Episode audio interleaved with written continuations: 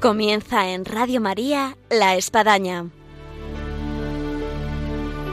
Un programa dirigido por el Padre Arturo Díaz desde el Monasterio de la Encarnación en Ávila.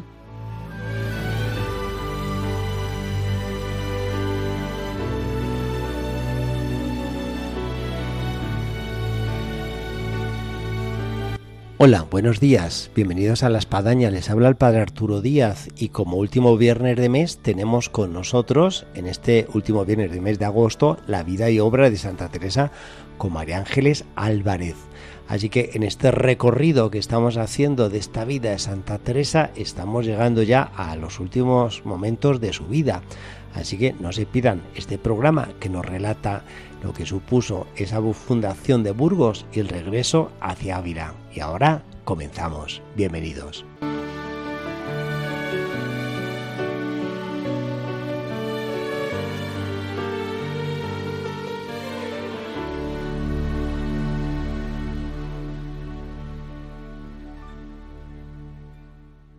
Hola, buenos días, María Ángeles. Hola, buenas, ¿qué tal? Un saludo para todos. Yo creo que todos nuestros oyentes en este clima, vamos a decir así, de vacaciones para muchos, de verano, quizás eh, la escucha de la radio y nuestro programa de Vida Obra Santa Teresa en la Espadaña eh, resulta como con más eh, atención en base a tener otras disposiciones, sean mentales como físicas, ¿no, María Ángeles? Sí, eso sí. que nos escucha en el campo, en la playa, que nos escucha en el porche de su casa, que nos escucha incluso trabajando en un taxi. Sí, la verdad es que la vida de Santa Teresa y todas sus cosas, los que la vamos siguiendo y la vamos leyendo, nos va creando como una especie de, de fidelidad hacia sus cosas y la leemos casi todos los días, la tenemos en nuestras oraciones, es decir, es, yo creo que esto es algo que compartimos todos los que amamos a Santa Teresa y la seguimos. Y luego se nos hace una santa muy cercana, muy particular, muy peculiar, como que, uy, ¿cuánto me parezco yo en esto a Santa Teresa? ¿Qué razón tiene con esta frase? Sí, es muy humana, ¿no? Y nos cuenta su vida, eh, todas las cosas, porque para ella todo era reflejo de, de, la vida con el Señor y por tanto no, no, tenía, podemos decir, no tenía pelos en la lengua para contarnos todo. Muchas veces decimos, madre mía, Teresa, ¿no? ¿Qué cosas nos estás contando, no? Sí, sí, sí. y eso, Nos, eso nos hace como tener una relación con ella muy cercana. Sin duda. Y luego con sus escritos, pues claro, nos adentra en lo que es su espíritu, lo que es su alma, lo que es su experiencia. Sí, exactamente. Habíamos dejado María Ángeles a Santa Teresa en esa fundación que tanto costó, que fue la de Burgos, que parecía todo fácil y hemos podido relatar lo difícil que se puso. Pero Santa Teresa en su empeño, en su determinada determinación, al final lo logra. Sí, al final lo, lo logra, ¿no? Y tuvo que salvar pues muchos problemas de todo tipo pues con el con el obispo eh, con la ciudad con, con las obras con la falta de presupuestos y también uno de los problemas que, hemos hablado y que, tuvo que, ella solucionar, pues fue la relación con las personas de allí, ¿no? Que como hemos visto, muchas de ellas estaban en contra de la fundación, porque también eh, hemos hablado en programas anteriores, como incluso los jesuitas que siempre la habían apoyado, eh, bueno, pues tampoco estaban muy, muy a favor al principio de la fundación. Entonces, eh, tenían también que ir poco a poco ganándose a la gente de, de, la ciudad, en este caso también a las señoras de la ciudad, ¿no? Eh, lo que sí que vemos es en este momento, cuando ya el convento empieza ya a funcionar, ya hemos visto que se hizo la fundación y que ya empieza a rodar, pues que un montón de señoras de Burgos empiezan a acercarse pues para hablar eh, con las hermanas y para pedirle cosas a la madre, que ya en algunos círculos se la consideraba santa, es decir, se consideraba que ella podía, que tenía posibilidades para, para, para, conceder cosas, ¿no? A ella se acercaban señoras, según nos cuentan las, las crónicas, que no podían tener hijos y le pedían a la santa, y sí que se cumplió que se quedaran, se quedaran en estado y también había otras señoras pues que la visitaban pues para, para, para, tomar el hábito en una época como hemos visto también en donde había muchas personas que tenían vocación religiosa y que eh, la, la, figura de Santa Teresa y todas sus fundaciones pues las, las atraían ¿no?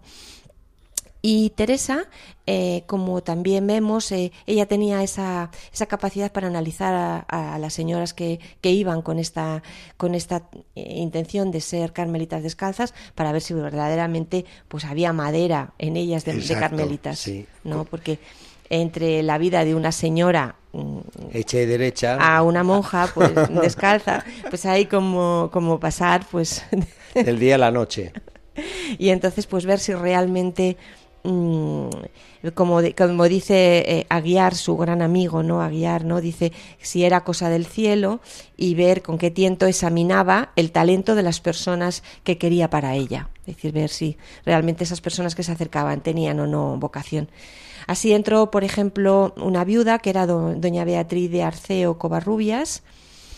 Eh, bueno, eh, nos cuenta Teresita, la sobrina de la santa, que comenzó enseguida pues a tener allí éxtasis. Y bueno pues las monjas en cuanto vieron que empezó con estas manifestaciones mm, de éxtasis y otras cosas eh, místicas pues las monjas la amonestaron no y curiosamente ella comenta cómo mientras las monjas la amonestaban a esta, a esta novicia, pues la madre la respetó y las dejó a, les dijo a las monjas que la, tuvieran en, que la, que la tuvieran en un poco de respeto y que la tomaran en serio. O sea que vemos como frente también a, muchos de los hábitos que, que había pues habituales, la, la, santa siempre va por encima y se fija en la persona. O sea, más que en decir, bueno, una, una monja que acaba de entrar y que tiene ya pues éxtasis o que tiene estas cosas, pues no es muy de fiar o no, pues porque acaba de entrar y todavía no sabe muy bien cuál es este camino dentro de, de la fe. La santa, todo lo contrario, vemos cómo va a la persona, entra en contacto con ellas y desde ahí ve si realmente eh, bueno pues tenían tenían vocación y si aquello pues era era algo de su de su propia vida interior también hay un caso eh, que he recogido que es muy curioso y que se recoge en el proceso de Burgos y que es un caso realmente insólito. Yo les voy a leer el proceso de Burgos, lo que se cuenta, porque es una cosa como muy, como muy de novela. Dice, un día llegó al torno, con gran prisa, un mozo mal vestido, preguntando por la madre Teresa de Jesús, que la quería hablar. Viéndose solo con la madre, quitóse el sombrero viejo que traía, dejando ver una hermosísima madeja de cabellos como de oro, descubriendo con ellos y con su rostro, que era una hermosa, y que con sus discretas razones querías era doncella, hija de un caballero principal, que no pudiendo acabar con su padre, que la metiese monja, se había disfrazado de aquella manera para venir a buscar la religión. Qué bien bueno, pues vemos un caso, ¿no? De, de, esta, de esta joven, ¿no?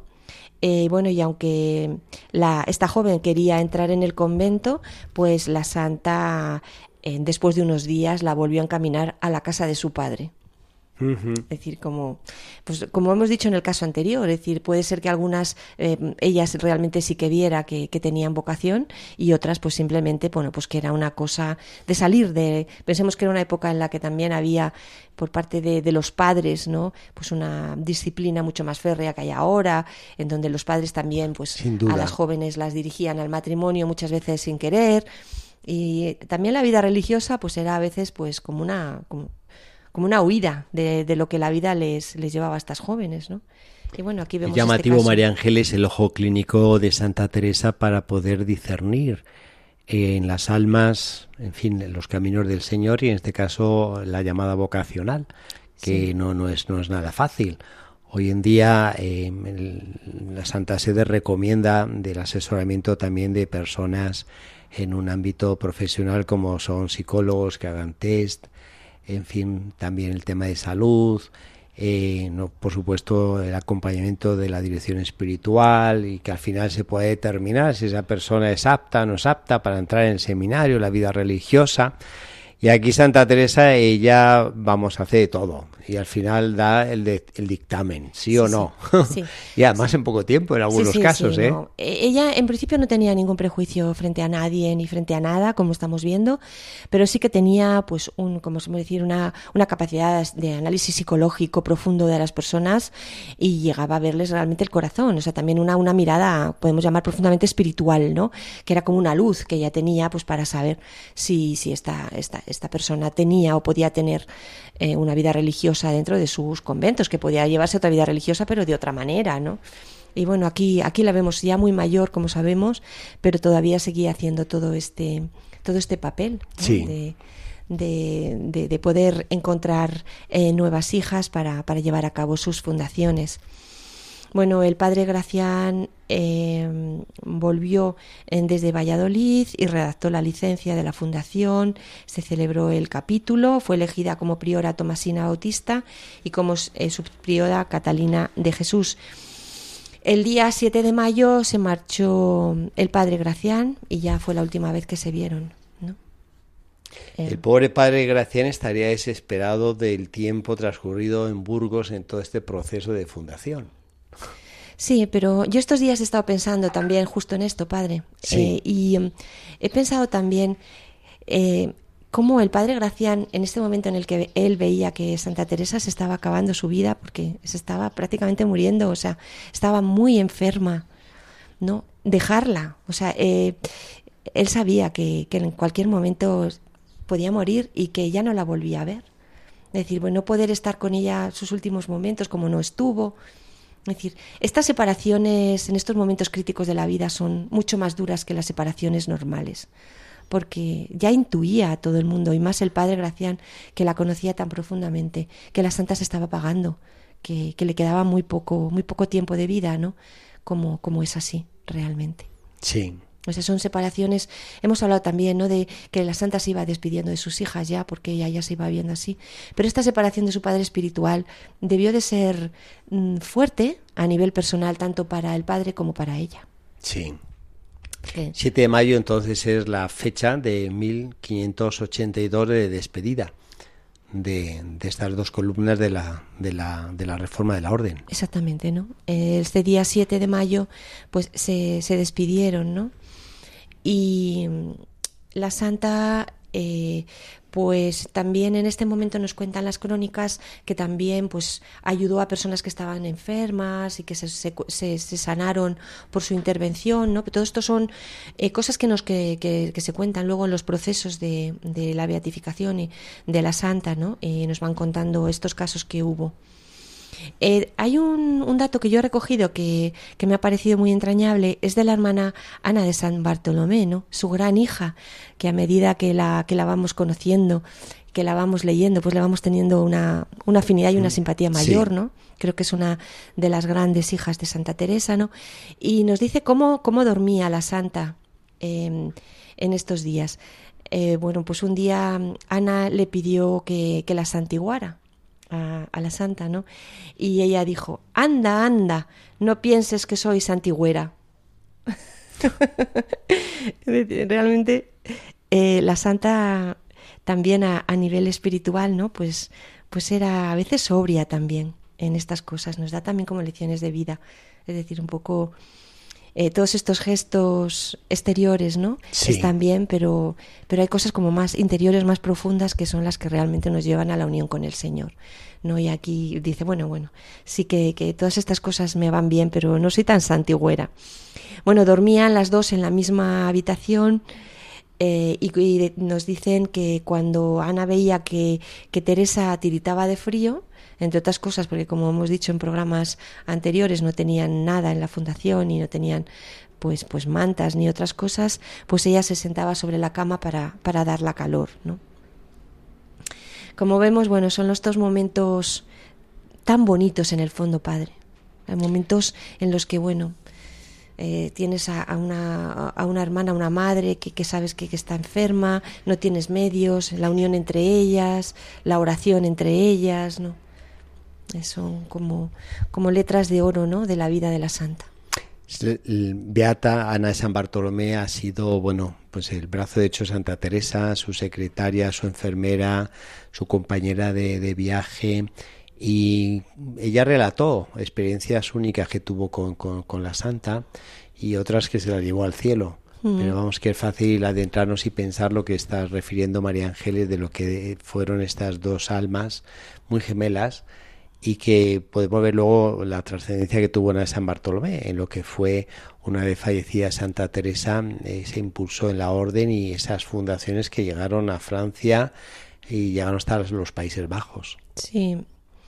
Y cómo, bueno, pues, pues cómo se, cómo se apoyaban, cómo se ayudaban y, y sabemos y nos imaginamos ¿no? en estos momentos en los que la santa se veía tan mal tan enferma y tan dolorida, pues lo que le suponía tener una hermana cerca de ella tan cariñosa y tan buena como Ana de San Bartolomé, ¿no? Y que fue para ella, pues, realmente sus brazos y realmente sus pies y su corazón y todo, ¿no? En estos, en estos momentos.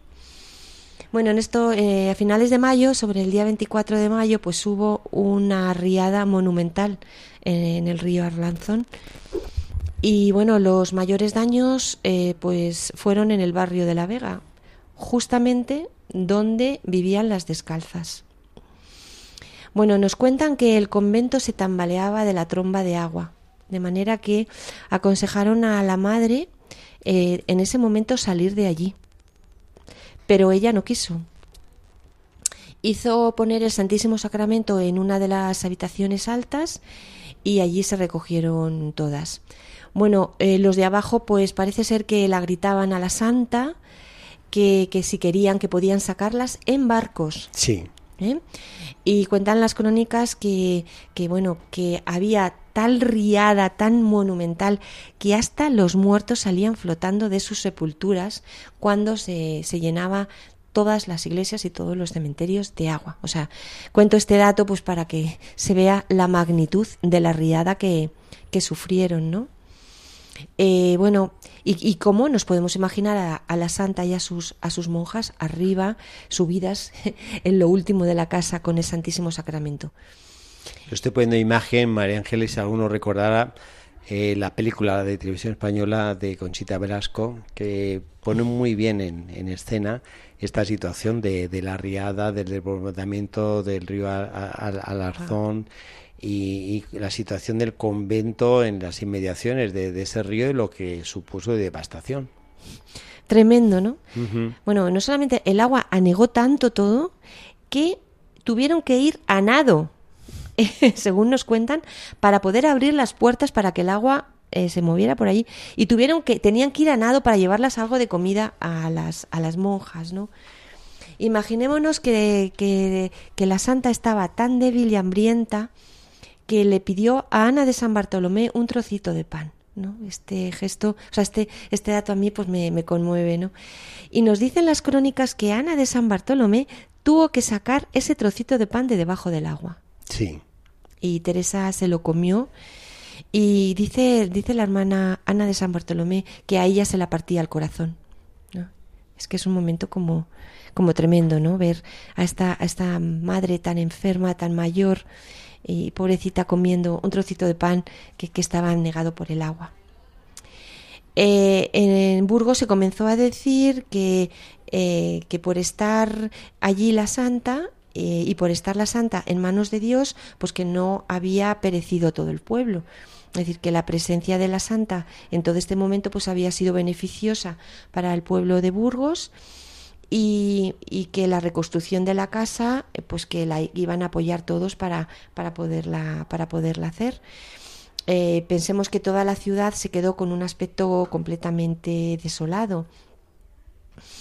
Eh, debido a empezaron por tanto las obras de, reconstrucción del convento y bueno la santa en este momento estaba tan mal, eh, tan enferma, que ya no podía estar con los albañiles, que como sabemos es algo que ella siempre hacía, y que, bueno, en estos días nos cuentan que mm, lo que se dedicó fue a, escribir incansablemente, es decir, que, que ella tenía todas muchas cosas que decir, muchas cosas que organizar, ¿no? Sabemos que tenía Ana de San Bartolomé, que era la que iba escribiendo, pues de manera, de manera eh, muy profunda se dedicaron las dos a escribir en este, en este momento. Em, interiormente, eh, la santa, eh, curiosamente, como también hemos comentado en otros episodios, pues ella mostraba una grandísima paz interior en un medio de la riada, en medio de la falta de comida, en medio de toda esta barabunta, ella, una persona tan mayor, con una enfermedad terminal tan dura, ¿no? Pues ella estaba, según nos cuentan, en un cielo de paz. Y entendió que el Señor eh, le decía, en estas locuciones interiores que ella tenía, si no hubiese creado los cielos, solo por ti los criara. Me parece que en estos momentos en los que estaba tan mal, ¿no? encontrarse con estas palabras, decirle, hija, aunque tú veas que no hay cielo, pues porque estás en, una, en un momento durísimo de tu vida, mm, dolorida, acabada, eh, hambrienta, eh, que sepas que si tú piensas que no hay cielos, que sepas que yo por ti los crearía, ¿no? O sea, me parece pues una locución maravillosa que el Señor le, le, dio a la santa en lo hondo de su alma y que, bueno, pues la, como si dijéramos, es como un poco como una medicina, como una inyección de vitalidad, ¿no?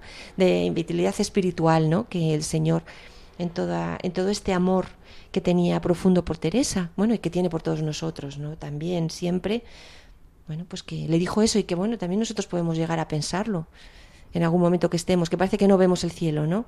Que parece que todo se nos acaba, que, parece que se nos va la vida, parece que se nos van las esperanzas, ¿no? Pues mira, es que hija o hijo, ¿no?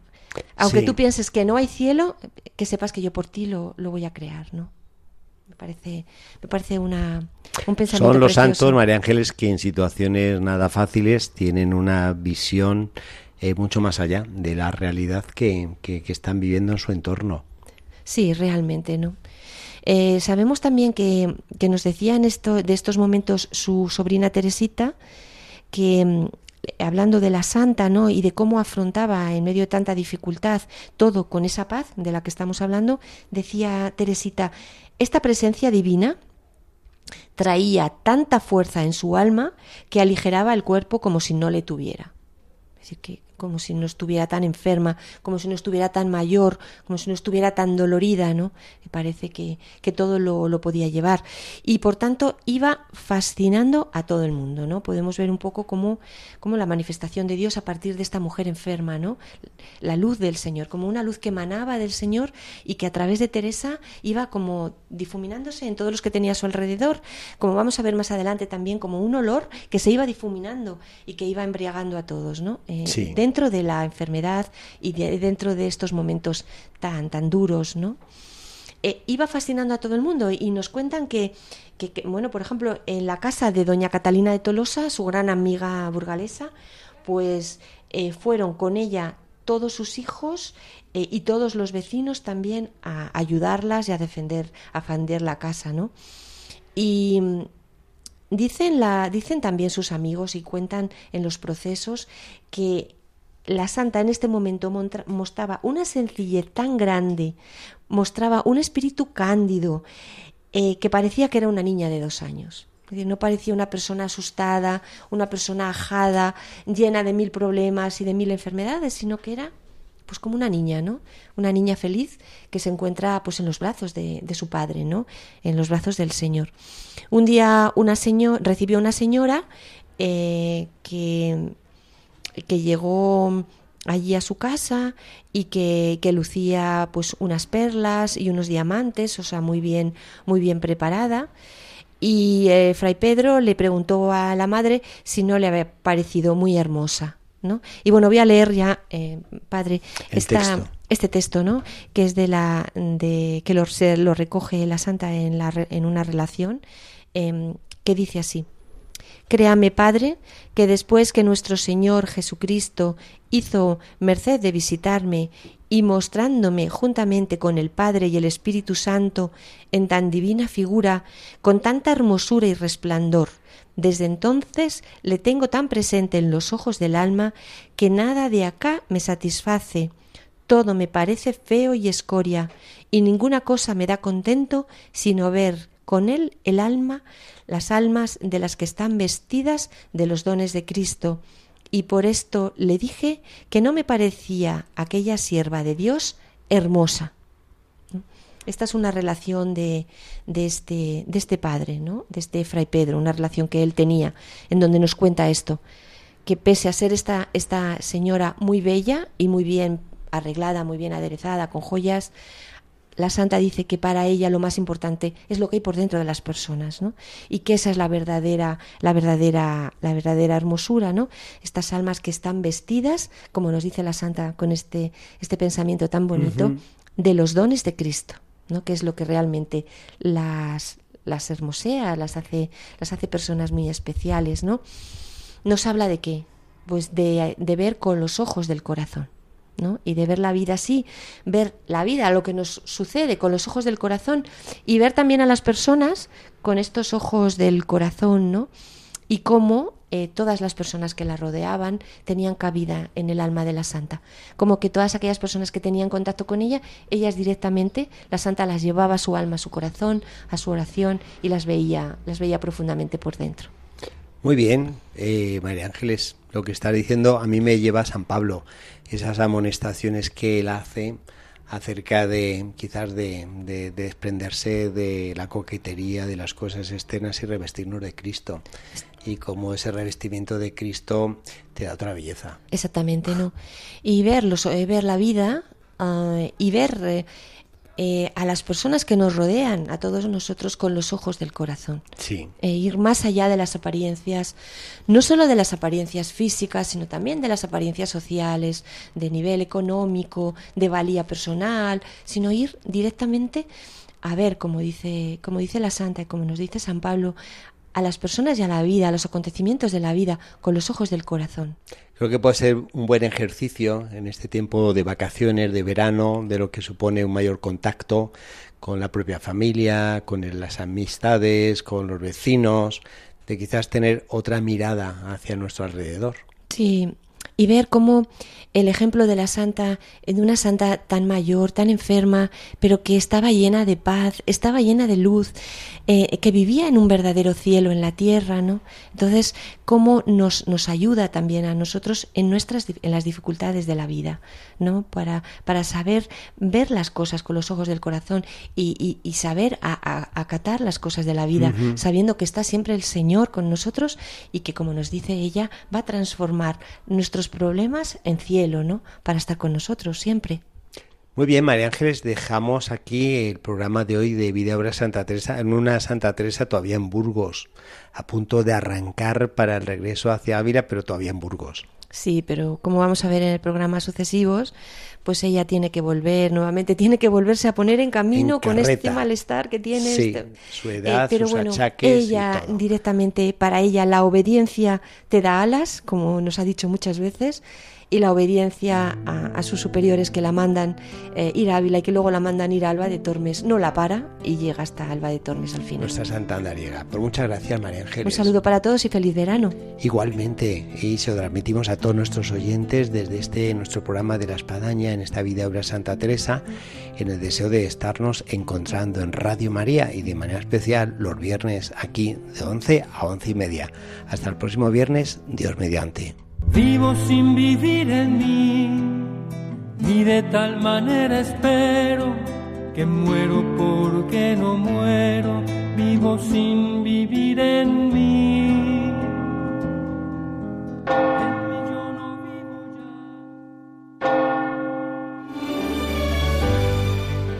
Han escuchado en Radio María La Espadaña un programa que dirige el padre Arturo Díaz desde el Monasterio de la Encarnación en Ávila.